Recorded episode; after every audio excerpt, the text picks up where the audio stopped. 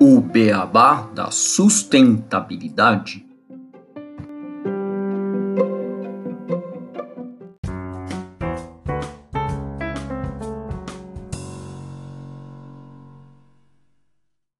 Bem-vindos ao podcast O Beabá da Sustentabilidade. Este é o episódio 12, ESG, a mudança que o ESG traz ao mundo dos investimentos. Eu sou o Gustavo Soares, administrador e pós-graduado em Gestão Estratégica de Sustentabilidade e, como sempre, temos aqui o Renato Gatti, engenheiro de materiais e pós-graduado em Gestão Estratégica de sustentabilidade. E hoje temos a presença ilustre da Cindy Shimoide, Head of Multi-Asset Portfolio and Investment Consulting para a América Latina da BlackRock, maior gestora mundial de recursos de terceiros. Como vocês estão? Tudo bem? Renato, tudo bem? Cindy? Oi, Gustavo, tudo bom? Oi, Cindy, bem-vinda ao nosso podcast. Obrigada a todos pela oportunidade. Vai ser um prazer conversar com vocês. O prazer vai ser todo nosso.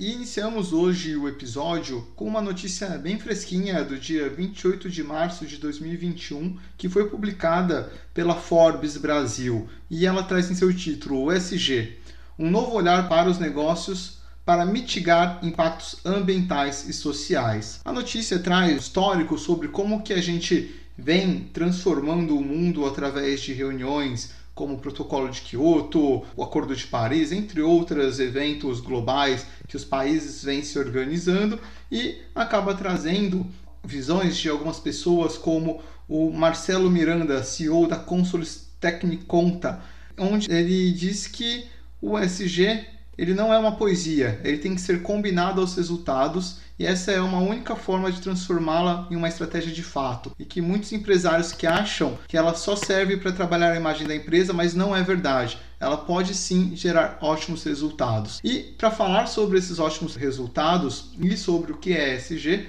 o Gustavo vai explicar um pouquinho o que, que essas três siglas significam e depois a gente vai bater um papo com a Cindy a respeito dos investimentos é, que as empresas e os grandes fundos estão fazendo nessa frente. Exato. Bom, como o Renato já falou, ESG né, é uma sigla que está bastante em voga agora no mercado de investimentos. Tanto que o crescimento, de acordo com, a, com dados da McKinsey, a consultoria, nos últimos anos ele atingiu um valor global desses investimentos em ESG de 30 trilhões de dólares. E o que seria essa sigla? O E do ESG, se for falando na pronúncia inglesa, é Environment Criteria, ou seja, o critério ambiental, e ele inclui a energia que as empresas utilizam, os resíduos descartados, os recursos necessários e as consequências para os seres vivos, como resultados das operações dessas organizações. Além disso, o I, o E,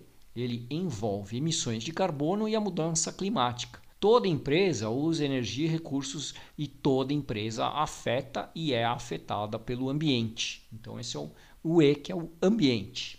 O S, o S é o social criteria, ou seja, o critério social, que é o critério que aborda os relacionamentos que uma empresa tem e a reputação que ela promove com pessoas e instituições nas comunidades onde ela realiza negócios. O S inclui as relações de trabalho, diversidade e inclusão. Cada empresa opera em uma sociedade mais ampla e diversificada. E o D, o G, é o governance, que é o sistema interno de práticas, controles e procedimentos que a empresa ou organização adota para se governar, tomar decisões eficazes, cumprir a legislação e atender às necessidades dos públicos externos. Cada empresa que é em si uma criação legal requer governança. Bom, então vamos agora conversar com a Cindy sobre o ESG em relação aos investimentos e o seu impacto. É, Cindy, o ESG tem tido grande crescimento e é a crista da onda em relação ao mercado de investimentos. Isso é uma moda, é algo que vai impactar as empresas no longo prazo. Empresas e setores que não tenham SD serão excluídos dos grandes investimentos. Olha, Gustavo, eu acredito que sustentabilidade de investimentos não seja uma moda. Integração de ESG no processo de construção de carteiras de investimentos não é algo que eu vejo como temporário, é algo que realmente veio para ficar. E na BlackRock, na verdade, a gente acredita que investimento sustentável é uma melhor forma de você fazer investimento, porque aí você leva em consideração todo o espectro de informações financeiras e não financeiras que estão disponíveis para o investidor. Então, quanto aqui é que no passado, talvez a gente olhe como investidor para indicadores mais financeiros de price to book, earnings per share, EBITDA, ou aquelas outras métricas financeiras. Mas a ideia agora é também extrair informações de métricas de sustentabilidade para avaliar as empresas, seja em ambiente, social e governança. Então, é, é essa convicção de que portfólios integrados com sustentabilidade, ou aqueles que levam em consideração o ambiente, o social, a questão social e de governança, podem, na verdade, trazer melhor retorno ajustado ao risco para os investidores. Então, o investidor só tem a ganhar quando você considera informação adicional no seu processo de avaliação de empresas. Mas para responder a sua pergunta, é assim, ou pelo menos uma das maneiras pela qual critérios de sustentabilidade impactariam empresas no longo prazo. Eu acho que empresas e setores que não tenham ESG não necessariamente vão ser excluídas dos investimentos, mas de fato elas vão ser motivadas a olhar para a sustentabilidade para que elas não percam a atratividade por parte dos investidores, que já vão estar tá olhando, já estão olhando mais para métricas de ESG. Então, só para te dar um exemplo, você estava falando da quantidade de investimentos em ESG no mundo hoje. Eu acho que a pandemia, no ano passado e até agora, está sendo a prova né, dessa realocação de capital, que está super visível no mundo, globalmente. Por exemplo, o que a gente viu no ano passado, em 2020, mais de 288 bilhões de dólares entraram em ativos sustentáveis no ano passado inteiro. E isso foi quase o dobro, foi 96% de crescimento versus o ano anterior. Na BlackRock, a gente acredita que tem duas principais razões ou hipóteses para esse fluxo de investimento. Por que, que o pessoal está querendo comprar, está aumentando os ativos em ativos sustentáveis? Acho que há duas principais razões. A primeira é uma mudança de preferência dos investidores, ou seja, as pessoas no mundo querem comprar ESG. A gente sabe que o Brasil está no início dessa onda, né? Mas eu acho que o racional vale para o mundo inteiro. É, o que a gente vê é uma mudança no valor, por exemplo, dos consumidores. As gerações mais novas, de millennials para cá, elas tendem a se identificar mais com a questão de sustentabilidade. Então, se eles vão comprar, por exemplo, uma peça de roupa, por exemplo, gerações anteriores como a minha, eu valorizo se a roupa é resistente, se dura, se a tinta não vai descolorir quando você lava. As gerações mais recentes, que na verdade já estão também no mercado de trabalho, pelo menos uns 10 anos, também se preocupam com a resistência da roupa, que foi o que eu mencionei, mas alguns também queiram saber, por exemplo, se aquele artigo foi fabricado com tinta que não só descolore quando você lava, mas que também não prejudique o meio ambiente né, no processo de produção, que não emita gases poluentes do efeito estufa, uma roupa que não tenha sido feita com trabalho infantil, e alguns outros fatores. Então, à medida que essa nova população mais consciente começa a virar também investidora no mercado financeiro, a gente vê esse impacto nas companhias no longo prazo. Então, é, essa é o primeiro ponto, a preferência do investidor. Mas esse fluxo grande não é apenas uma questão de preferência, é uma questão de retornos também, que é a segunda hipótese, que ativos sustentáveis tendem a apresentar uma resiliência maior, ou seja, um comportamento melhor, principalmente no mercado de baixa, eles protegem a carteira. E aí, de novo, foi o que a gente viu no ano passado. Na primeira metade do ano passado, quando você viu o mercado de renda variável global, né, caiu muito na primeira metade, naquele período, é, mais de 90%, 91% dos índices globais sustentáveis tiveram um retorno maior do que os índices equivalentes tradicionais, não sustentáveis, digamos assim. E essa questão de retorno é importante, porque você pode extrair daí alguns insights também em relação a setores que você mencionou. Ah, então vamos lá, a gente acredita, por exemplo, que tecnologia e saúde provavelmente se beneficiam mais da transição dessa economia verde, enquanto energia, matéria-prima, serviços públicos talvez se beneficiem menos. Isso vale também não só para setor, mas em termos geográficos, por exemplo, ações de mercados desenvolvidos tendem a ser preferidas versus dívida de mercado emergente ou crédito high yield, por exemplo, que é o alto rendimento. Mas de maneira geral, a gente viu como a, pandemia realmente tornou esses riscos da, da, mudança climática mais tangíveis. Eu acho que hoje em dia tem um consenso crescente de que risco climático, né, o risco físico relacionado às mudanças climáticas, na verdade é também um risco de investimento. Mas não só na questão do E, de ambiente, mas também tá, hoje tem uma abundância, eu diria, de evidências de que fatores sociais, de governança também têm efeitos materiais na avaliação das empresas. Para finalizar, esse G não é uma onda, realmente veio para ficar. No mundo financeiro, eu não acho que há um futuro sem ESG. As considerações de ESG são realmente fundamentais para o valor financeiro hoje em dia, porque você dá indicações não financeiras de qualidade que também, na verdade, são bastante intuitivas. Empresas que conseguem reduzir o custo, o uso de seus recursos, né, água, energia. Empresa com força de trabalho, com trabalhadores mais diversificados. Empresa que tem conselho e supervisão mais forte. Todas elas indicam operações de alta qualidade.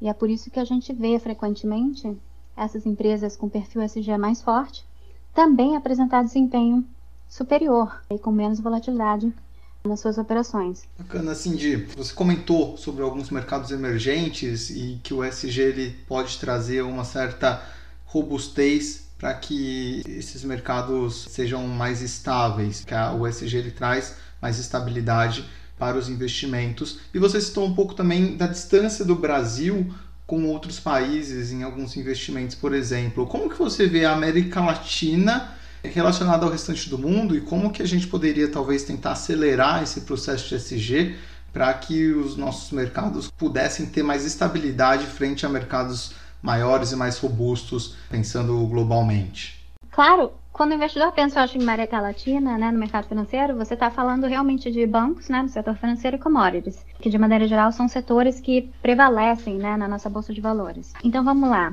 A indústria de petróleo, por exemplo, hoje em dia acaba sendo um ponto fraco para investidor de ESG, por causa desse alto teor, que é óbvio, de carbono dos produtos petrolíferos. Né? A indústria como um todo acumulou essa reputação mais arriscada, né, em uma série de medidas ESG. Para investidores de crédito, essas empresas de petróleo são extremamente relevantes, porque as empresas petrolíferas são as maiores emissoras de dívida no mercado global de alto rendimento, que é o que a gente chama de high yield. Então, com tanta coisa em jogo no mercado financeiro, seria míope por parte dos investidores abandonar investimento em petróleo. Não teria como. Na verdade, os investidores de crédito, assim como os acionistas, o que eles precisam fazer é discutir as questões de ESG com as empresas de petróleo, se o setor quiser melhorar. E aí, quando a gente olha para a América Latina, né, que é o setor do petróleo, empresas, por exemplo, como a Petrobras e a Pemex no México, que são as principais petrolíferas estatais brasileiras e mexicanas, elas dependem muito dos mercados de crédito para financiamento. E essas duas empresas que são gigantes do petróleo aumentaram o desempenho e a reputação porque elas começaram a fazer reformas estratégicas relevantes. Elas fizeram melhorias rápidas na medida financeira, operacional, de governança corporativa, ambientais e de sustentabilidade. Então, ainda falando de commodities, por exemplo, o Chile, na América Latina, ele hoje tem nove das dez cidades mais poluídas da América do Sul. E ao mesmo tempo também tem uma escassez de água né, em várias partes do país. Quando a gente pensa em Chile, a gente pensa em, nos vinhedos, né, no, nos vales, na Patagônia, o deserto da Atacama. Mas o que pouca gente sabe é a revolução solar, né, os projetos de energia não convencional, é, energia solar e eólica, que fazem do Chile um líder na América Latina. Ao mesmo tempo, né, o Chile tem a questão da extração de lítio, que tem um custo muito alto de extração. Ele consome muita água né, no Atacama. Isso prejudica a agricultura e a fauna local, o que é extremamente importante, porque Chile é responsável por 40% da demanda mundial de lítio. Então, o que eu falei agora são, na verdade, exemplos não só da importância da sustentabilidade na nossa realidade latino-americana, mas mais do que isso, né, na mudança de atitude que a gente tem visto das corporações e também do lado do investidor, realmente buscando soluções sustentáveis para o longo prazo.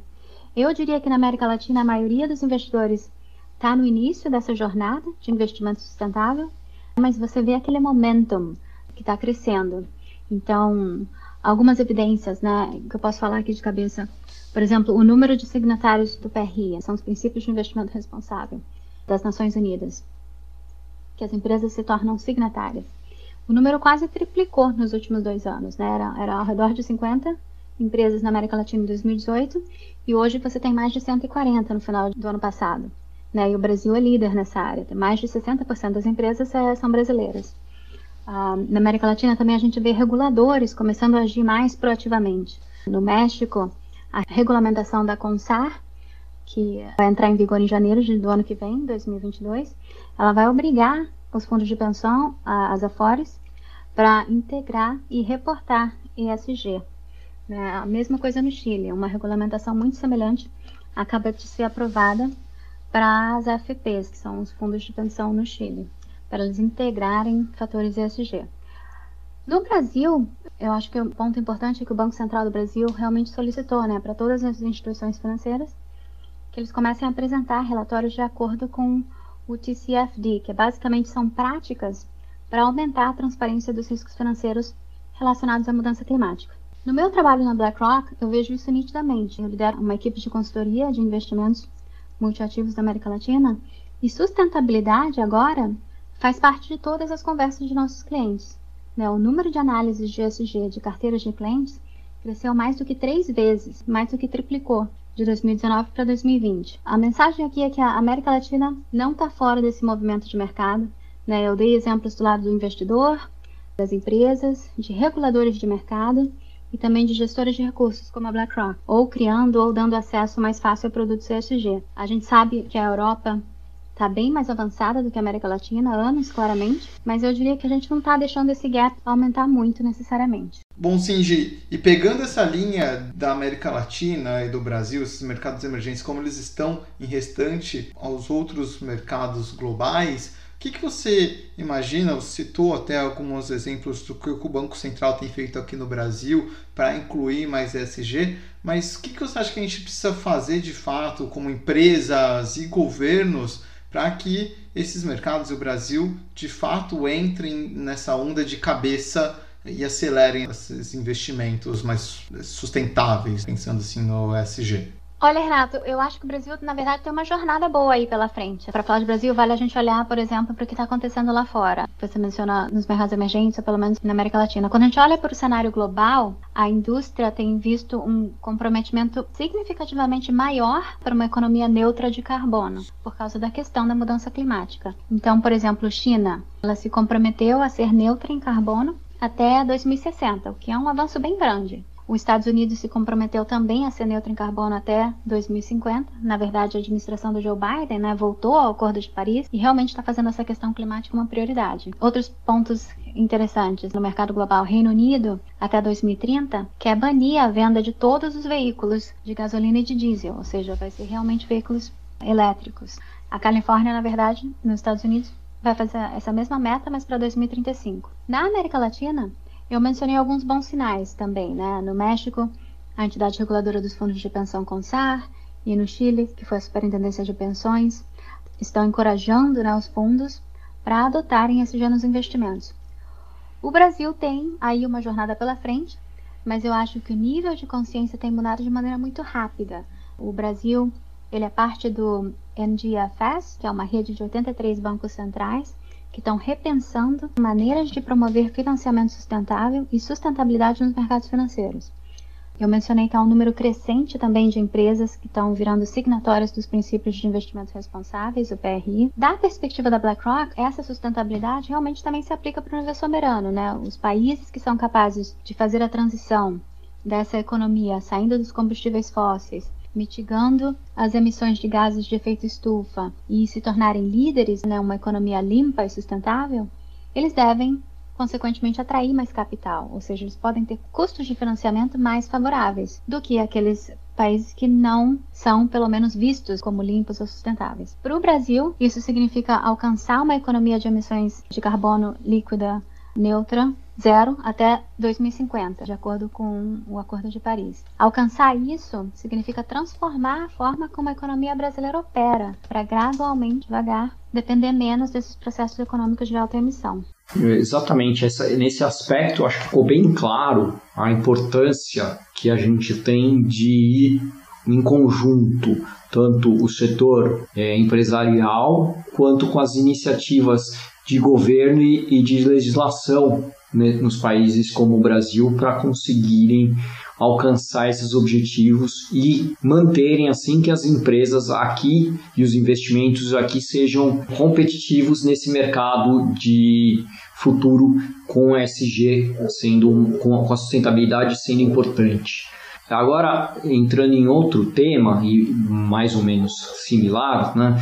Em relação a como fazer esse investimento ser sustentável. Então, o que, que a BlackRock, o que, que o investidor ele analisa? Ele você já, já mencionou né, as empresas que são signatárias do GRI, entre outras coisas. O que, que é analisado por um investidor que queira fazer um investimento sustentável em um fundo SG. E eu juntaria já a essa uma outra pergunta que já está bem casada, é que como é que o mercado financeiro determina que uma companhia pode ser considerada apta a estar em um fundo de investimento ESG? Acho que essas duas coisas ficam meio amarradas, essas duas perguntas. Tá ok. Do lado do investidor, então, o que, que um investidor tem que analisar para fazer um investimento sustentável num fundo ESG? Eu recomendaria, eu diria, três passos ou três etapas principais. O primeiro é o investidor tem que entender o perfil ESG dos seus investimentos atuais.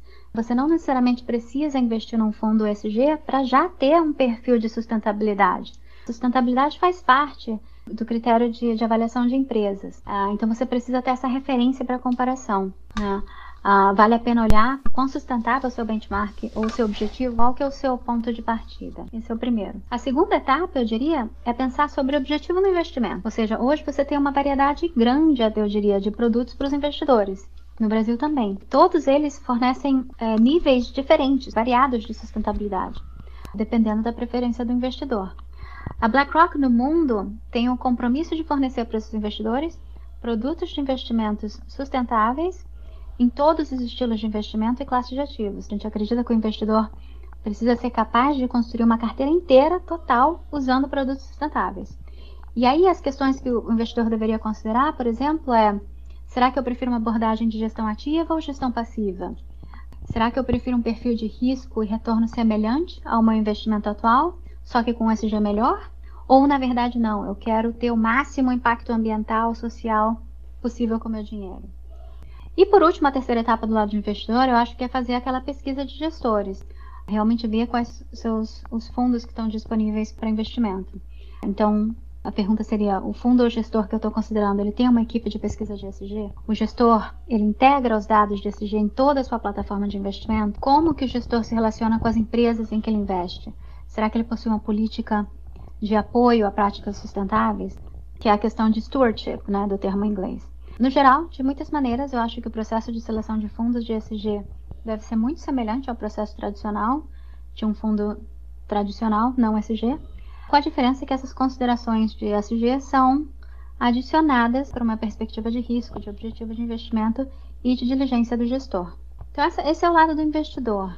Do lado do mercado financeiro, né? o que, que o mercado financeiro faz para determinar se essa companhia pode ser considerada dentro de um investimento SG, que foi a sua pergunta. Eu acho que, em primeiro lugar, os gestores olham para dados, começando com os dados que o mercado financeiro ou que os gestores de recursos usam. Hoje em dia, você tem diferentes provedores de dados que fornecem maneiras diferentes para pontuar as empresas para determinar essa elegibilidade. O MSCI é um exemplo de provedor de dados que tem uma metodologia bem detalhada. Eles pontuam as empresas de AAA até CCC. E a partir daí, os usuários desses dados podem definir estratégias de investimento, selecionar a empresa dependendo dessa classificação. Mas eu diria que, eh, como que o mercado financeiro determina se uma empresa está apta para entrar em investimento ESG, eu vou te falar como que a BlackRock faz esse processo. Na BlackRock, a gente integra medidas de ESG e riscos em 100% da nossa plataforma ativa. Ou seja, todos os fundos ativos da BlackRock, que hoje em dia é mais do que 2,7 trilhões de dólares, consideram ESG no processo de decisão seja em renda variável, renda fixa e alternativos também. Então,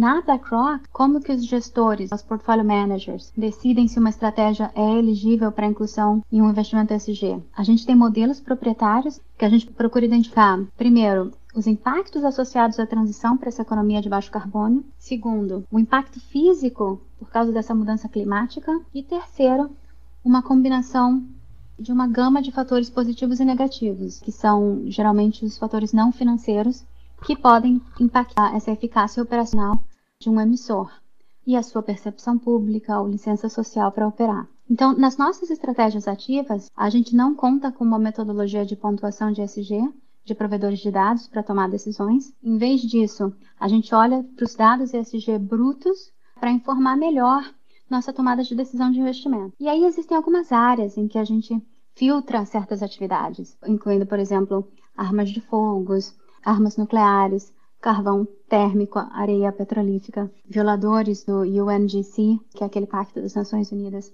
para encorajar empresas a adotarem políticas sustentáveis, entre outros. Então, nesse processo de rastrear e analisar milhares de dados diferentes para determinar o investimento das empresas, é importante lembrar que a gente precisa ponderar as métricas de ESG de forma diferente, dependendo da classe de ativo, da geografia, do setor ou do país em que a empresa está domiciliada. Por exemplo, as empresas não são avaliadas todas da mesma maneira. A gente acaba construindo uma matriz de materialidade para ver o que faz sentido, para identificar quais são as métricas mais importantes para cada empresa. Para dar um exemplo específico, né, no espaço da energia, por exemplo, que ela é dominada por combustíveis fósseis. Nesse setor, as preocupações ambientais são mais importantes, porque elas são essenciais para o negócio de uma empresa de energia. Então, a gente acaba olhando para número de emissão de carbono, intensidade das emissões de carbono, uso de água, de eletricidade, investimento em energia limpa e tecnologia. Outro exemplo que a gente pode pensar é uma empresa de tecnologia. Para a tecnologia, essas métricas ambientais que eu descrevi, elas são menos importantes para o valor financeiro de uma empresa de tecnologia, porque não são essenciais para o negócio da empresa. Para a tecnologia, o que vale é inovação, é a experiência do cliente. Então, quando a gente olha para a métrica, né, a consideração social e de governança tem um peso maior quando a gente avalia a empresa de tecnologia. Então, a gente vai querer saber como é que é a cultura da empresa, se a gestão desenvolveu uma boa estratégia de gestão e retenção de talentos. A gente também coleta dados de como o consumidor vê a empresa, se a empresa tem uma estratégia para construir e manter sua marca. Então, exemplos dessas métricas são direitos de trabalhadores, qualquer cultura da empresa, relacionamento com o cliente, engajamento com a comunidade. Então, para finalizar, eu acho que a gente reconhece que integração de SG não é um processo estático. Cada dia novos dados estão disponíveis e a indústria como um todo melhora nessa jornada de sustentabilidade. E Cindy, e falando de, eu acho que o SG, quando a gente está discutindo aqui sobre fundos de investimento, a gente comenta, obviamente, de grandes corporações sempre, mas para médias e pequenas, elas vão conseguir entrar nesse mercado? Existem ações nesse sentido pela BlackRock ou pelo mercado como um todo? Claro, eu acho que a mensagem importante aqui é que empresas de todos os tamanhos são importantes no mercado de ESG. A questão de sustentabilidade, na verdade, ela pode ser um diferenciador chave né, para as empresas de pequeno e médio porte, porque as métricas e relatórios de ESG tendem a estar menos disponíveis nas áreas da pequena e da média empresa em termos de capitalização de mercado. Então, para empresas menores que podem, por exemplo, fornecer dados de sustentabilidade apropriado, adequado, precisos para o mercado financeiro, isso provavelmente vai ser visto como um fator positivo né, em relação aos concorrentes, aos seus pares. Eu acho que um, um, ótimo exemplo disso, de como a gente investe em pequenas e médias empresas, é por meio de estratégias de impacto, que o mercado chama de renda variável. Ou seja, essas estratégias, elas investem geralmente né, em empresas que podem vincular mais de 50% das suas receitas por um impacto social ou ambiental, é, definido pelos Objetivos de Desenvolvimento Sustentável das Nações Unidas. Como resultado dessa definição, essas estratégias de impacto acabam tendo uma exposição maior a empresas de médio e pequeno porte, porque elas que têm perfil de sustentabilidade forte e esse percentual de 50% das receitas acaba sendo mais factível para empresas menores do que para maiores. E isso, no final, elas podem também oferecer vantagens, se você olha por uma perspectiva de retorno. Em termos de engajamento com a BlackRock, foi a última parte da sua pergunta, a BlackRock trata empresas de qualquer tamanho da mesma maneira. As recomendações, na verdade, seriam as mesmas. Então, aí eu acho que o tamanho da empresa não, não faria diferença. Cindy, obrigado. Gosto bastante do tema de SG, porque ele reforça uma mensagem que eu e o Gustavo sempre trazemos aqui no podcast, que, assim, não adianta você fazer uma ação pontual, assim, corar o todo. E vocês, como investidores, como os investidores, quando eles pensam em trazer o SG para fazer seus investimentos, fazer uma análise da empresa e ver o futuro dela, tem que saber o que ela está fazendo em carbono, resíduos, água, social, ambiental, governança. Então, é uma coisa bem ampla, bem complexa que é o que preza a sustentabilidade. E gostei bastante do que você comentou de no futuro você não precisar mais ter o ESG, porque as empresas já vão ser sustentáveis por si só, e isso é um, um processo bem natural. A gente está chegando ao momento da nossa curiosidade, que a gente traz em todo episódio, Cindy, mas antes eu queria abrir a palavra para você, se você quiser comentar alguma coisa, colocar algum ponto, ou até mesmo fazer alguma pergunta para a gente, fique à vontade para que a gente possa encaminhar aqui para o fim desse episódio tão legal sobre ESG e com sua participação mais do que especial. Agradeço o convite, ah, ótimo a iniciativa de vocês em realmente aumentar as iniciativas de educação, de transparência e de passar informação né, para o mercado. Parabéns, eu acho que é uma excelente iniciativa. Legal, Cindy. Muito obrigado pela sua presença aqui no nosso podcast. Eu acho que os nossos ouvintes vão pegar dessa conversa um bom aprendizado sobre investimentos sustentáveis e como isso está sendo a partir desses últimos anos um movimento que não tem volta, né? um movimento que cada vez mais vai evoluir e, como você falou, vai virar o normal em relação a investimentos. Bom, então vamos para a sessão de curiosidades.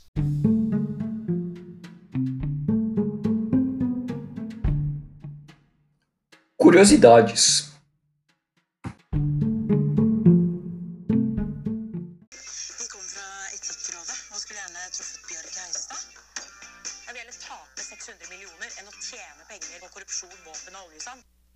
Vocês entenderam alguma coisa? Eu também não. Isso aí é norueguês. Esse áudio é de uma série de comédia norueguesa chamada Oilefondet, ou The Oil Fund em inglês, ou traduzindo para o português, o fundo de óleo. Essa série ela passa nos escritórios de um fundo governamental de pensão com um trilhão de dólares para gastar e trata da rivalidade entre o astuto diretor de investimentos do, do fundo, Pep Grep, e o Comitê de Ética e Sustentabilidade colocado pelo governo norueguês. Em uma cena, por exemplo, o comitê de ética fala para este diretor de investimentos, que é um gestor das antigas que só vê cifrões, que prefere perder 600 milhões a fazer dinheiro de corrupção, armas e fracking, né, o fracionamento do petróleo. A série, que é claramente uma comédia, realça o debate real de como investir de forma responsável no mercado de óleo e gás. É uma forma divertida de aprender e ver como essa mudança cultural, que é o ESG, o ESG, está ocorrendo e todas as barreiras que ela precisa vencer. A série ainda não está disponível no Netflix brasileiro, mas já pode ser vista por noruegueses e esperamos que aterrize logo em nosso país. Obrigado a todos e até o próximo episódio do Beabá da Sustentabilidade. Beleza. Fechado, gente. Obrigado Beleza. pelo convite. Beleza, então, obrigado, Cindy, pela sua participação. Obrigado a todos os nossos ouvintes. Sigam a gente nas redes sociais. Até o próximo episódio do nosso podcast.